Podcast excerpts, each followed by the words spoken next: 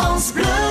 France Bleu Pays Basque. Bien sûr, parce qu'entre ce qu'on peut manger et l'âge qu'on peut avoir, on n'est pas censé donner son sang. La qualité des aliments qu'on peut avoir au quotidien peut jouer sur la qualité de son sang et ensuite aller sur les patients qui en ont besoin. Alors, ce que je vais essayer de démontrer, je vais d'abord faire un petit euh, pincho qui va être sur la qualité du sang, basé sur une fricassée de lentilles euh, légèrement compotée avec une concassée de tomates, du poivre de cayenne et du gingembre, ce qui aide à la fluidité du sang. Le tout va être arrosé d'espuma, de curcuma et d'ail ça c'est bien connu pour les vertus de l'ail et du curcuma, et le tout avec des fruits de mer et un petit peu d'alfalfa et des pétales de rose. Donc en fait c'est joindre l'utile agréable, c'est de faire quelque chose de joli, de bon et, ensuite pour la qualité du sang. Tout ce qu'on mange se traduit dans le sang et tous les problèmes de diabète, de cholestérol se retrouvent forcément inévitablement dans le sang, mais l'alimentation est vraiment liée. Alors moi j'interviens bon, aujourd'hui bien sûr. Demain vous avez Lionel Elissal de chez Martin qui va intervenir euh, de 15h à 19h. Le vendredi vous aurez monsieur Eric Landet qui va intervenir sur un pinchos,